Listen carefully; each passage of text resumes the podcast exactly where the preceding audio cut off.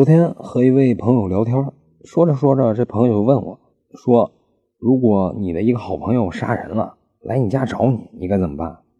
我一听，扑哧就笑了。但是看他问的挺认真的，我就整理了一下思路，回答了他这个问题，和您呢也做个分享。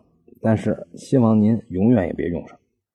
简单来说，您会遇到三种最常见的情况：第一，他给你东西让你保管，可能是钱。刀或者带血的衣服。第二，他会向你要东西，比如说是要钱或者要身份证，用于逃跑。第三，他会要求留在你家避避风头。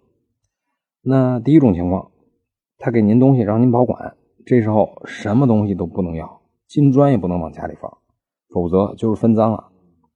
第二种情况，他向您要东西用于跑路，您千万别给钱，否则对方拿着钱买火车票跑了。您可能构成窝藏包庇罪。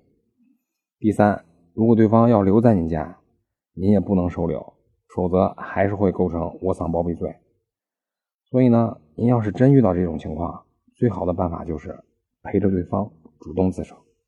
以上就是今天的音频，供您参考。